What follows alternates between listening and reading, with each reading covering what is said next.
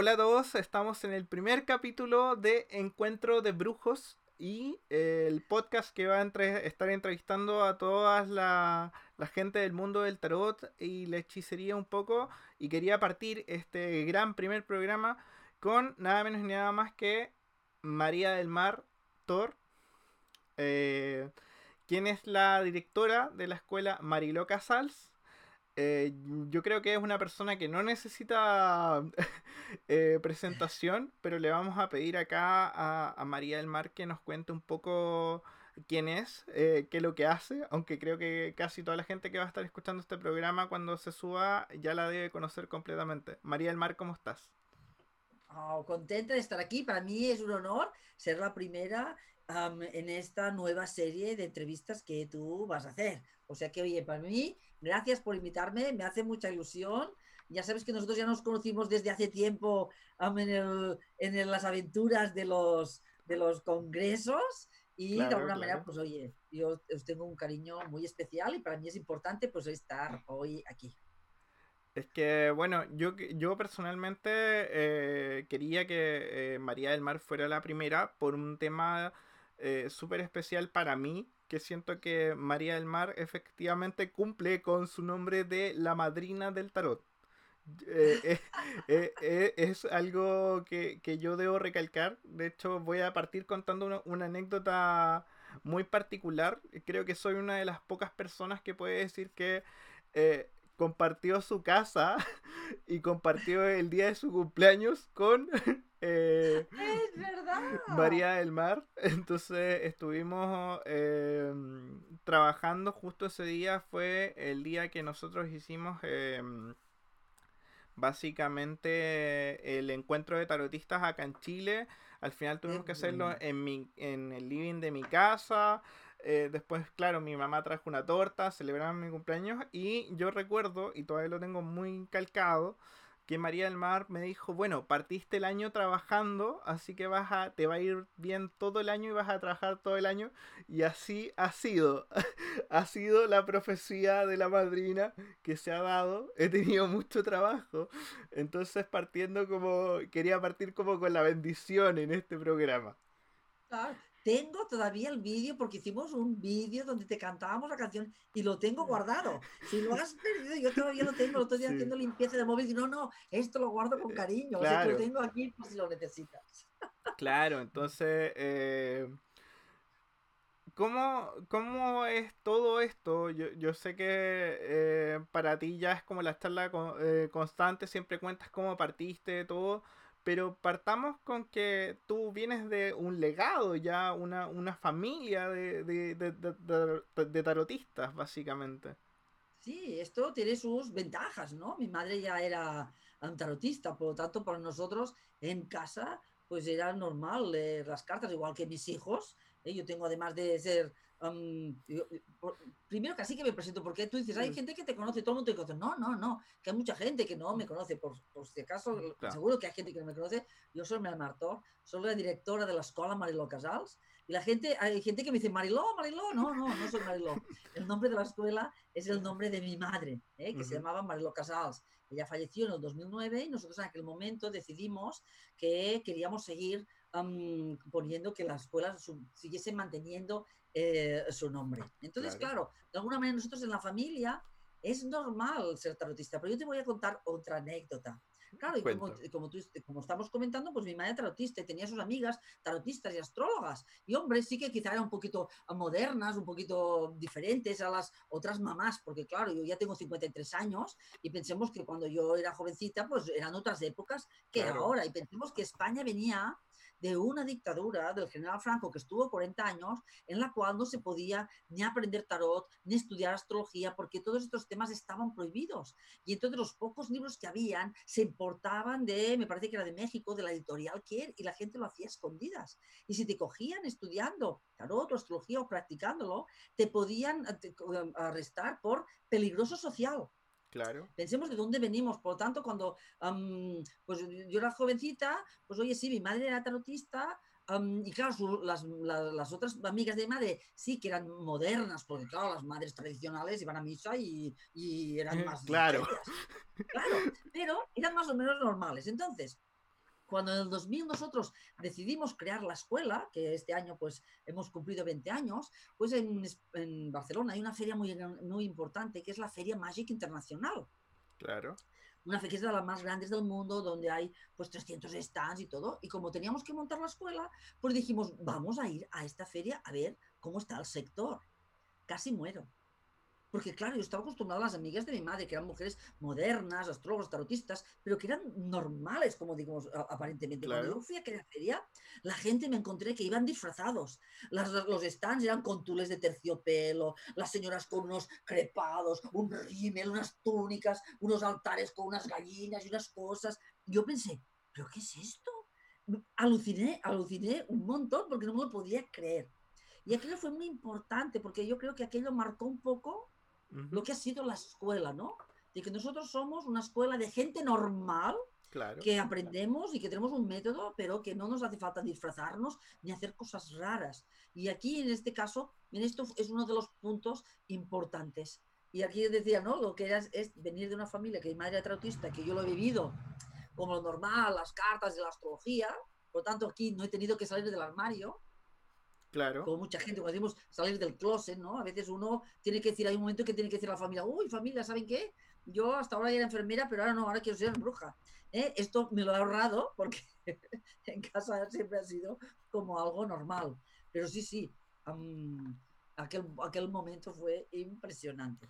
Claro, eh, y en base a eso, eh, esta historia yo ya me la sé, pero quiero que le cuentes un poco cómo, eh, cómo fue tu... He pensado que podríamos crear una, una escuela de, de, de tarot. Sí, sí, sí. Claro, pensemos aquí, esto fue, se juntaron varias cosas, porque al final la vida también nos va llevando. En el año 2000, yo en aquel momento, yo tenía cuatro niños pequeños y de alguna manera, para que la gente también vea, ¿no? Que las cosas a veces, pues yo tenía cuatro niños pequeños y me acababa de separar de, de, mi marido y yo en aquel momento trabajaba con mi marido y entonces yo me quedé sin casa, sin trabajo, con cuatro niños pequeños, la mayor tenía 11 años, la pequeña tenía cuatro, imagínate, ¿eh?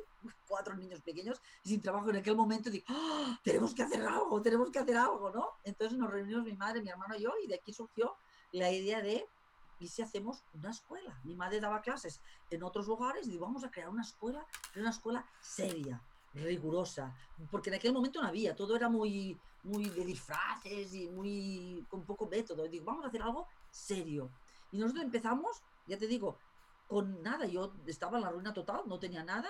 Mi madre en aquel momento había tenido un negocio que le funcionó mal. Y por lo tanto nosotros tengo que decir que nosotros empezamos, la gente empieza un negocio como con dinero, ¿verdad que sí? Claro. Nosotros empezamos con menos 2 millones de pesetas, lo que serían hoy menos 12.000 euros. Porque mi madre le había fallado un negocio y yo no tenía nada, porque me acababa de separar. Imagínate, con una mano delante y otra detrás, desde menos 12.000 euros, que esto debe ser casi 10.000 uh, dólares, empezamos un negocio. Claro, ahí nos dejamos la piel, porque claro, al final nosotros creíamos en el proyecto, la, gente enseguida, como había un hueco de mercado porque no había nada serio, y empezamos a funcionar. Pero claro, nosotros remontarnos nos costó mucho. De alguna manera yo, nosotros trabajamos allí un montón de horas y de alguna manera somos supervivientes. ¿eh? Hemos aprendido mucho. Y de, estas dificultades del trabajo y del creer, por lo tanto a veces, Ay, es que necesito mucho para montar un negocio, hombre sí que es verdad que si uno empieza con un, con un modón de dinero y con una experiencia a nivel de montar un negocio, pero nosotras empezamos allí desde el desconocimiento. Desde cero. Desde menos, menos cero. Y de alguna manera, gracias a la energía, a la voluntad, al trabajo y en el creer en lo que hacíamos, pues oye, hoy celebramos nuestros 20 años. Porque la gente muchas veces dice, ay, mira esta señora, qué fácil, tiene una escuela grande con 200 alumnos presenciales y tiene una escuela online y monta un congreso, qué guay, qué guay, qué fácil, mírala, mírala. Pero a veces el, camino para llegar aquí son 20 años de trabajo y de esfuerzo, pero sobre todo de que nosotros creíamos y creemos en lo que hacemos. Y esto es para mí lo más importante. Claro, y tú, en, yo recuerdo que en el máster que hiciste acá en Chile contabas que empezaste también eh, clases por correo, yo me acuerdo. Claro, claro, claro, porque, claro, porque tú eres joven, pero nosotros en el año 2000 empezamos también a lo que se llamaban cursos a distancia, porque recuerda que no había, en el año 2000 íbamos con unos móviles, que no sé si te acuerdas, podrías buscarlos, que era un Motorola así de grande, con una antena, claro. que el único juego que había era la serpiente. Yo, yo quiero, yo, quiero, para que la gente entre en contexto, en el año 2000 yo tenía 7 años. Claro, ¿eh? yo, yo, era, yo tenía 7 años. Yo tenía 33. ¿eh? Yo tenía 33, ya tengo aquí ahora 53. Pero claro, en aquellos momentos casi no, no existía todo lo que tenemos. Entonces nosotros empezamos a hacer un curso que no era online porque no existían los cursos online. Era un curso a distancia donde el cual tú le mandabas por correo los apuntes y la gente los escribía y te los mandaba por correo. Tú los corregías y se los volvías a mandar por correo. Imagínate. Pero yo para preparar estos cursos, porque claro, como decíamos, mi madre era tarotista y, en casa todos sabíamos tarot. Pero una cosa es ser tarotista y la otra es dar clases de tarot. Entonces yo en aquella época estuve tres años, tres años, ¿eh? desde, el desde el 2000 hasta el 2003, que mis hijos eran pequeñitos, yo a las 10 de la noche los acostaba y de 10 de la noche a una de la madrugada, todos los días menos el sábado, que aquel día pues con mis hijos yo hacía fiesta, ¿no? Y íbamos a dormir más tarde. Y durante tres años, de 10 de la noche a 1 de la madrugada, yo me preparaba las clases. Porque, claro, una cosa es ser tarotista, la otra es el método, estudia, prepara la clase. Estuve estos tres años. Después sigue, seguí trabajando y haciendo lo mismo, pero ya más relajado tres años más. Y entonces de aquí salió una de las cosas que preparé fue el curso de tarot a distancia, este que mandábamos a través de cartas. Claro, que, que después en base a este curso a distancia, en el 2014 lo convertimos ya en un curso online, que es el que tenemos ahora. Claro, es que igual eh, yo lo encuentro súper... Eres una visionaria, o sea, hay que, hay que hablarlo de esa manera, porque en realidad crearon escuela de la nada, de, no tenían mucho de dónde de dónde ver, porque por ejemplo ahora uno tiene varios ejemplos, yo también he, visto clases online, entonces entiendo cómo funcionan, pero ser la primera en algo es difícil. Y ahí creo que entra algo que tú tienes mucho, que es la perseverancia, que, creo que te caracteriza y, tus ideas de he pensado, que vamos a, vamos a hablar mucho del he pensado en, este, en esta entrevista. Durante un em, año me lo prohibieron, ¿eh? Me prohibieron decir he pensado y me regalaron una libreta y me dijeron, cuando penses algo, lo apuntas aquí, pero no queremos hablar nunca más de este año, no queremos oír hablar del he pensado. Y me tenían castigada con una libreta. Y yo en mi libreta iba apuntando pensado. Acá la, la pregunta que mucha gente nos escribió y yo creo que acá algo que también te lo, te lo pregunto porque a mí también de repente me pasa, ¿cómo es trabajar en familia, con, tu hermana, con, tu familia? Eh, ¿Cómo es para ti? ¿Cómo, ¿Cómo lo vives tú día a día? Mira, fíjate que nosotros somos cinco hermanos y de los cinco hermanos hemos trabajado en la escuela tres, dos, no quiere decir que no toda la familia ha, trabajado. Nosotros empezamos, mi madre y yo, ¿eh? las dos trabajábamos y durante los mi hermano de alguna manera nos echaba un cable, pero él tenía su propia empresa. En el 2000 nosotros creamos la escuela y en aquel mismo momento el Xavi nos ayudaba, pero él creó su propio trabajo. Después, a la muerte de mi madre en el 2009, o sea que prácticamente estos nueve años estuvimos mi madre y yo, y claro, trabajar con una madre y una madre de carácter, porque claro, mi madre no era una madre. Me imagino. Me imagino. Claro, ¿eh? mi madre mm, era una mujer mm, original, independiente, pero con mucho carácter, era una Leo con mucho carácter no fue fácil, pero sí que nos entendimos. Lo que tiene trabajar en familia, veríamos aquí que la implicación y lo que aporta una familia a, nivel, en un negocio familiar no tiene precio, porque pringa y se trabaja lo que nadie.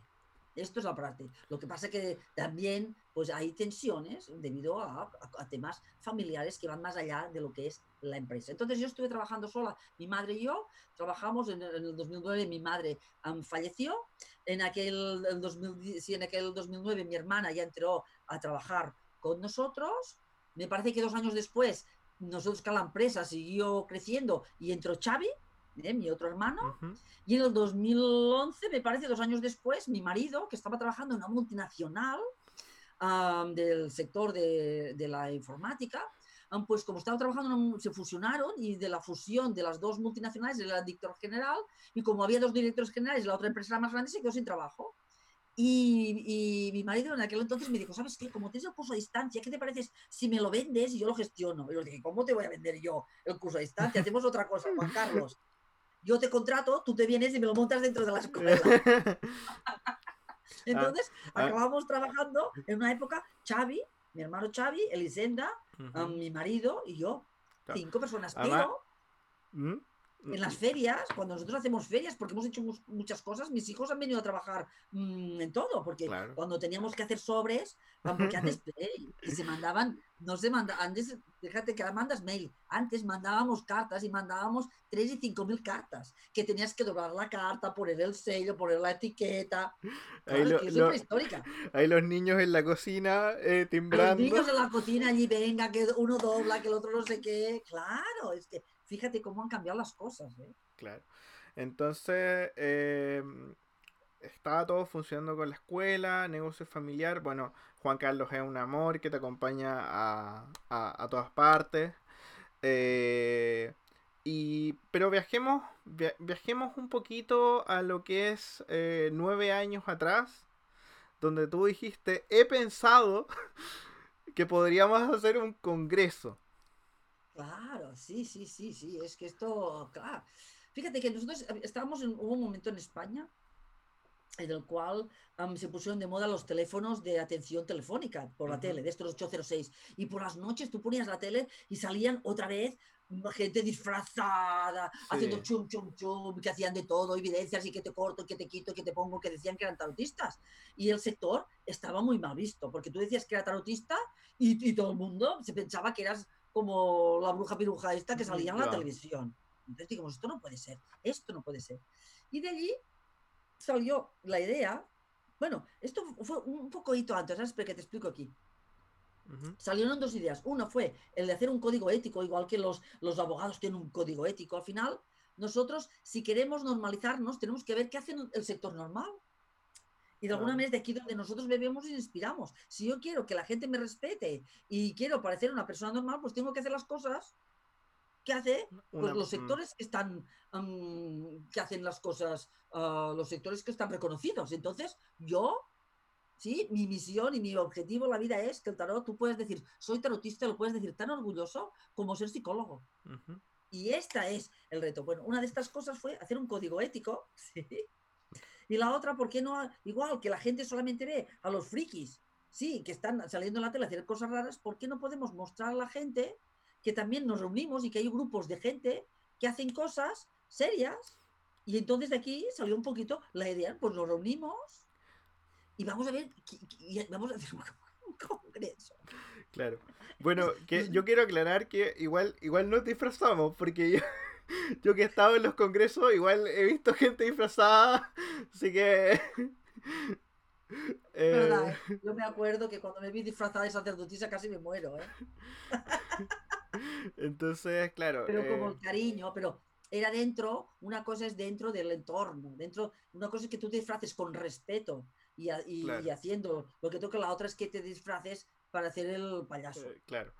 Pero eh, dentro de esto de, los congresos, que es muy bonito, eh, de hecho invitamos a toda la gente que esté escuchando este programa, si usted nunca ha ido a un congreso, por favor, dése la oportunidad porque es algo muy bonito, muy bello, nos reunimos, ya, ya somos amigos, esperamos estas fechas como para juntarnos, reírnos.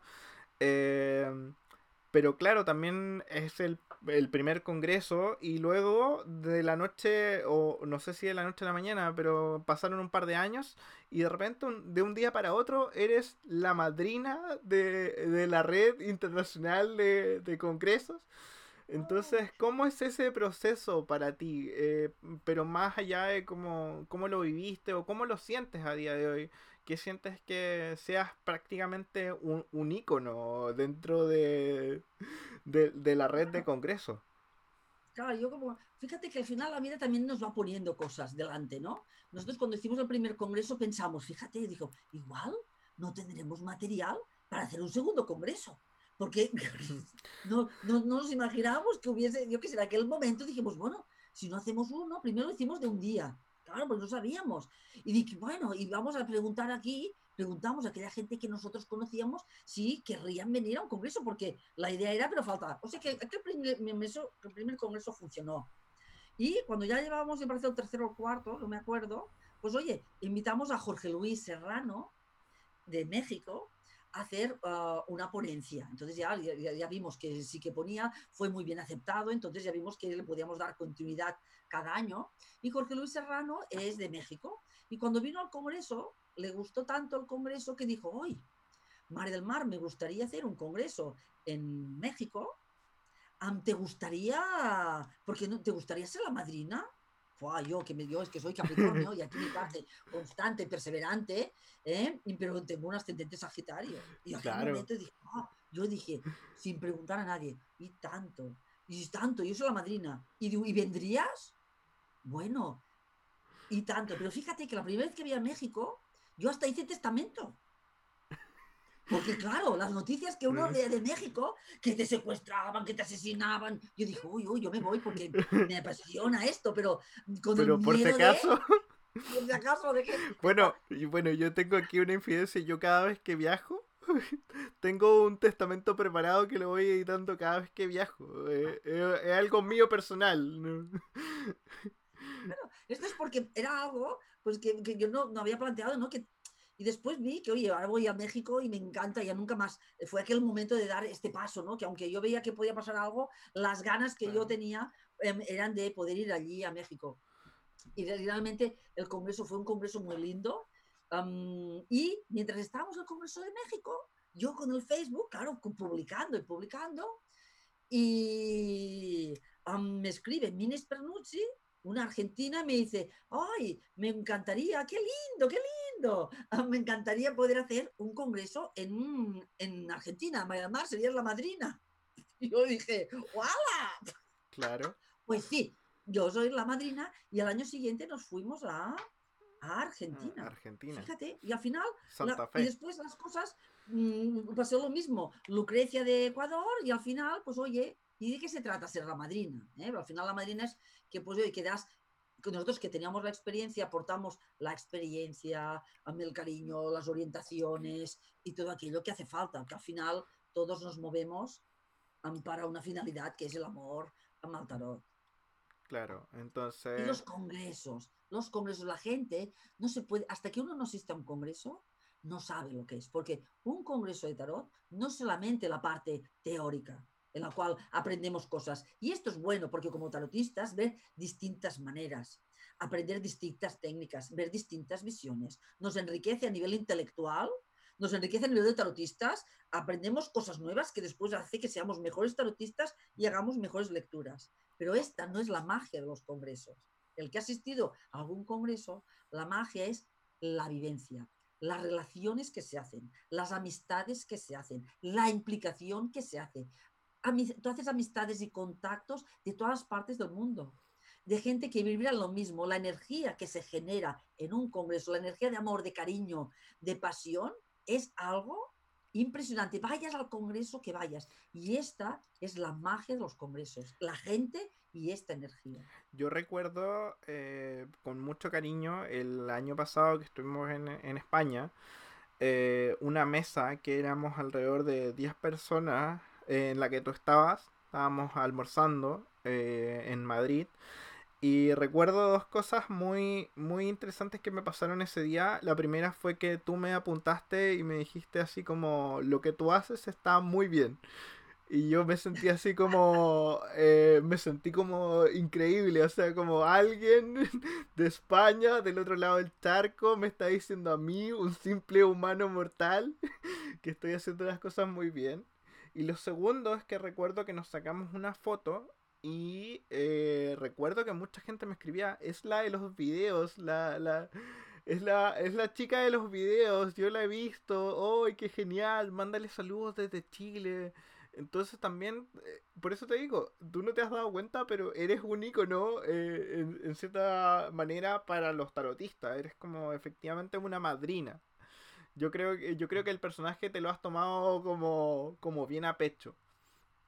Bueno, eh, porque yo creo, ¿no? Y creo que al final el tarot nos da mucho y tenemos que dar y recibir. Entonces, oye, cuando puedes apoyar a alguien, cuando ves que alguien vibra en lo mismo, aunque se está esforzando por, por creer, por querer y por hacer un buen tarot, oye, qué mínimo que, que, que apoyarlo y decir, oye, siempre va bien esto. Igual que si en algún momento hay alguien que dice, oye, también en algún momento digo, hombre, yo creo que esto no es la mejor manera de tratar al tarot, ¿eh? igual que digo una cosa, oye, tú, no, yo soy mayor y esto es lo que tiene la edad. Claro. cuando uno es mayor, según qué cosas ya las puede decir, bien dichas, pero ya las puedes Pero ya las puedes, te da cierto grado. Eh, y ahora vamos a un momento que creo que fue súper... Eh, quiero que nos cuentes más o menos cómo fue, porque eh, para mí fue, fue súper impactante que es lo vivido este año. Que básicamente, eh, para los que no saben, eh, la gran mayoría de los tarotistas de afuera ya teníamos nuestro pasaje, habían chicos que ya estaban allá. Eh, nosotros viajábamos un viernes y nos avisaron un miércoles que nos cancelaban el vuelo. yo, yo, quiero contar una infidencia acá también, mía personal, que yo una, una semana antes del vuelo me llama una amiga que lee registro acá, chicos, y me dice, Marco, me acaba de llegar una información y tú no viajas. Y yo quedé así como... Eh, o sea, para mí, eh, siéndolo súper honesto, para mí igual dentro de todo fue una buena noticia, porque yo estaba muy, eh, yo estaba muy asustado, pero yo sabía que tenía que cumplir y todo, entonces yo iba a ir y todo, pero yo personalmente eh, porque yo como que algo me sonaba en la cabeza que podía como, como algo estaba pasando mal acá.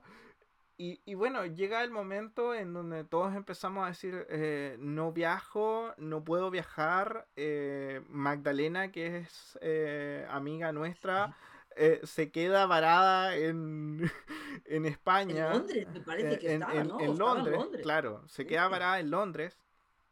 Entonces, pero ¿cómo lo vivieron ustedes? ¿Cómo, cómo empezó todo esto? Que, bueno, ahora, no, ahora nos tiene en positivo, nos tiene acá en cuarentena hablando. Claro, ahora estamos aquí en positivo. Yo tengo que decir que fue muy duro. Fue realmente duro porque primero, nosotros, claro, habíamos cambiado de hotel, teníamos un hotel pedido para 300 personas, un hotel de primera categoría, o sea que habíamos hecho una inversión económica, más que nosotros un congreso, nosotros estamos un año preparando un congreso. Teníamos un montón de trabajo, teníamos ya la gente aquí, la cosa se iba complicando, se iba complicando, estábamos una semana, en, Madrid sí que estaban fatal, pero en Cataluña todavía no estábamos afectados, ¿qué hacemos? ¿Qué hacemos? El estrés fue, fue muy duro, pero hubo un momento en el cual yo dije, Eli, lo vamos a anular. Esto sí, lo anulamos. Porque él dice, no, no, si esto no se hace, no sé qué. Digo, no, se acabó. Esto lo anulem. Y nosotros cancelamos. Yo tengo que decir que yo, de aquel estrés, me puse enferma de tener que cancelar los, de tener que decir a la gente que no, la gente que estaba aquí, que cancelar el hotel. Para mí fue demasiado y empecé, y estuve una semana en cama. ¿Mm? No solamente esto, que nosotros tuvimos que cerrar el congreso, ¿sí? con todo lo que esto implicaba. y además tuvimos que cerrar la escuela. Y nosotros cerrábamos la escuela una semana y la semana siguiente estábamos haciendo los cursos online. Los 200 alumnos que nosotros teníamos, pásalos a online.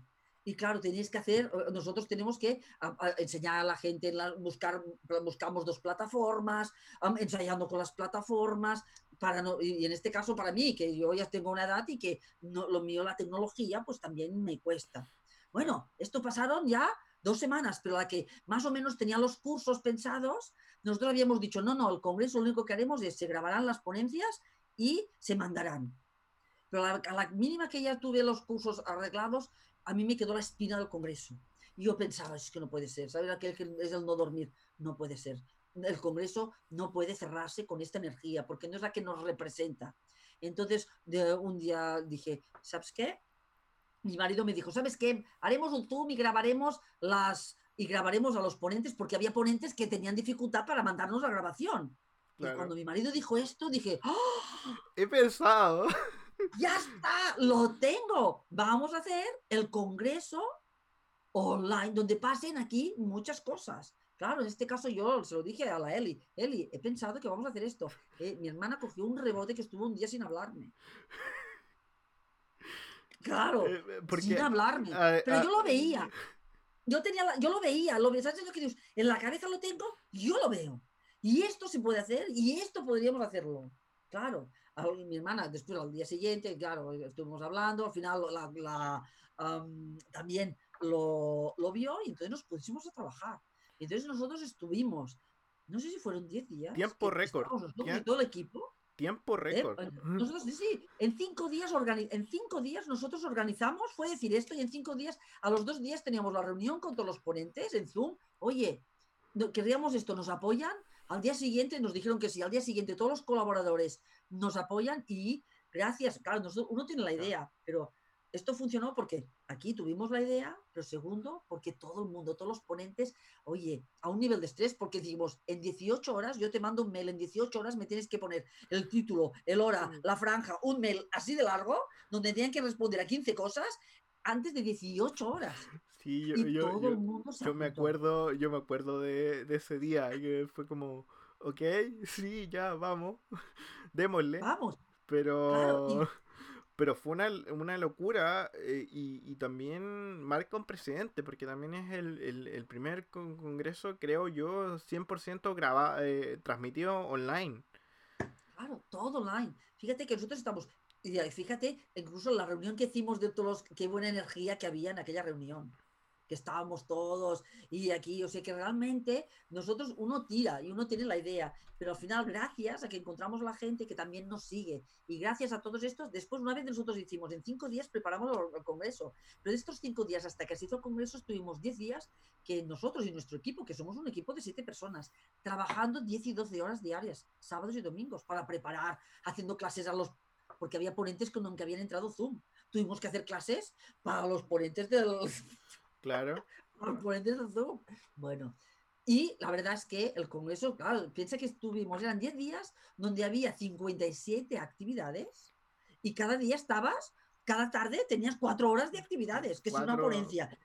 claro, la verdad, yo creo que fue exitoso. la gente quedó encantada la vida, porque había gente para los que podían pagar, pero queríamos que también fuese accesible a que gente que no tuviese em, recursos también pudiese acceder a la información y vibrar en esta energía del Congreso. Yo creo que esto se consiguió. Tú estuviste en dos actividades y pudiste seguir. Sí, eh, la verdad es que fue impresionante, la convocatoria fue muy buena, por lo menos las dos charlas que tuve yo, tanto la entrevista como mi charla acá improvisada un poco, eh, tuve 300, 350 personas, eh, eh, la, energía, las preguntas, la, la conexión.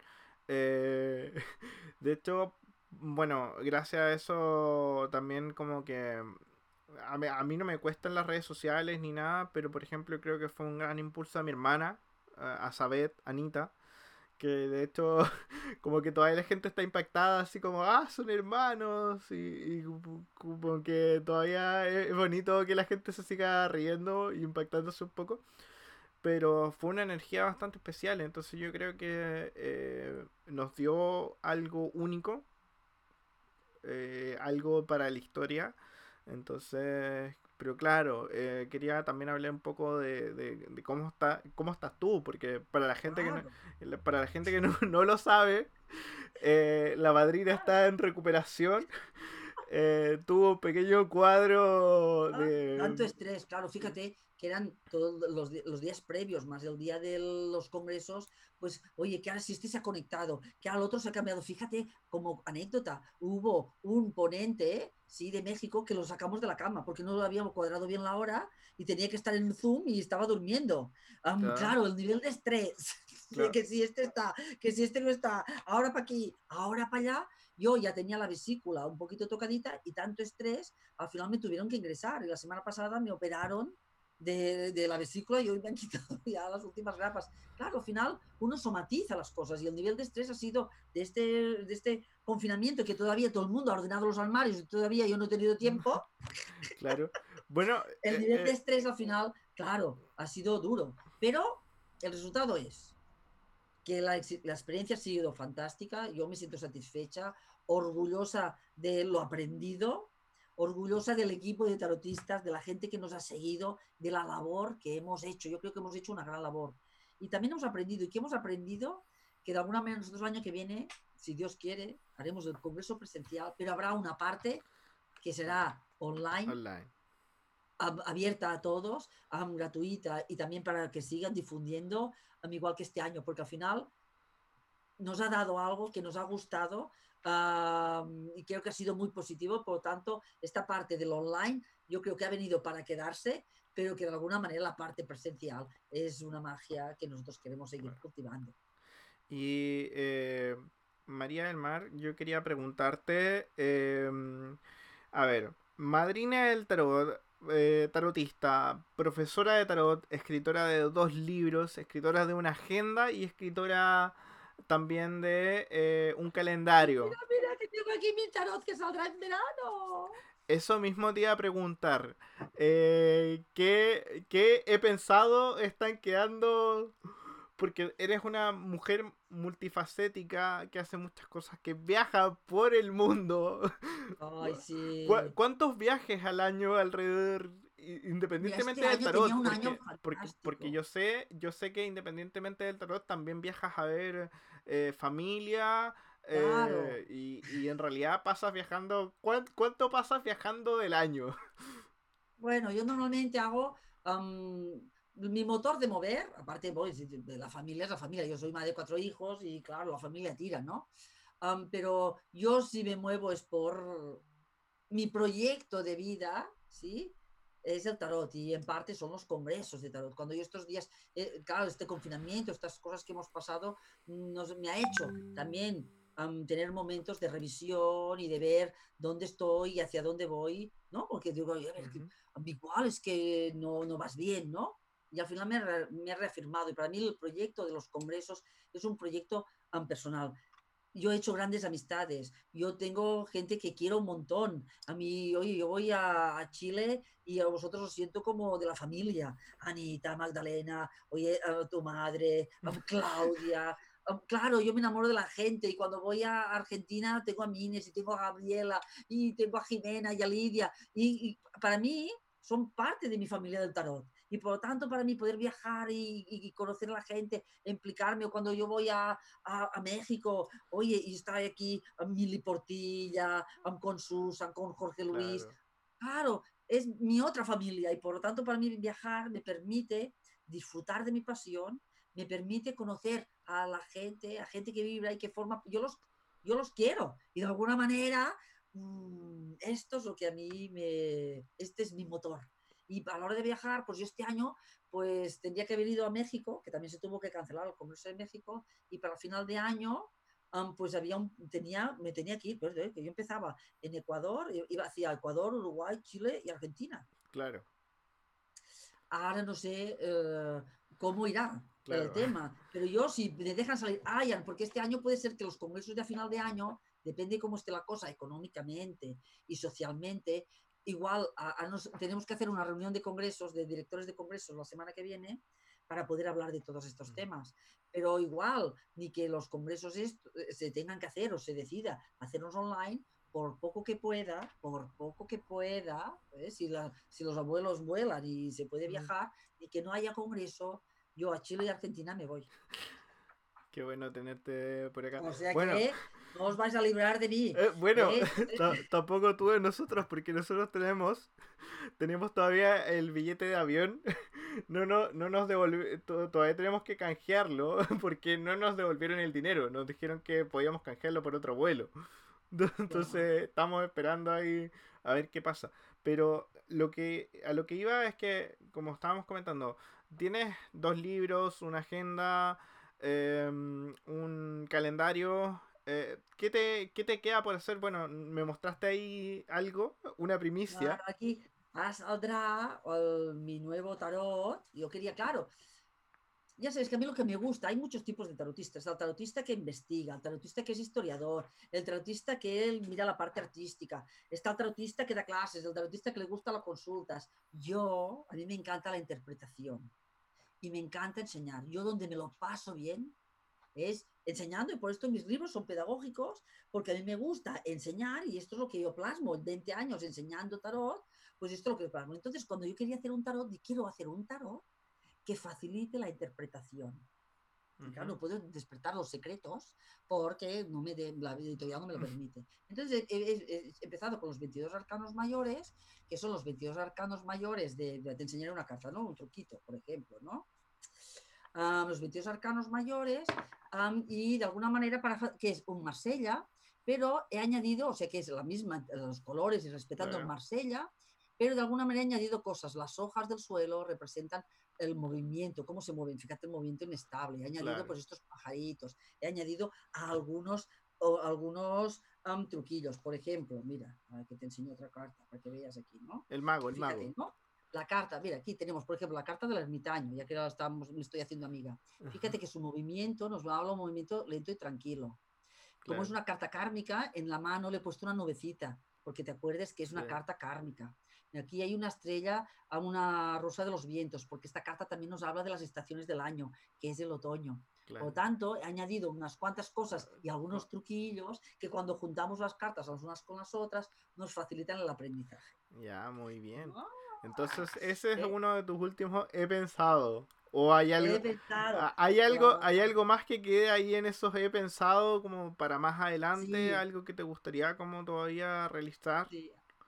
Estoy aquí, yo me he propuesto, porque es un tema que hace tiempo que tengo pendiente, es escribir mi tercer libro sobre la lectura de las 22 cartas. Ya.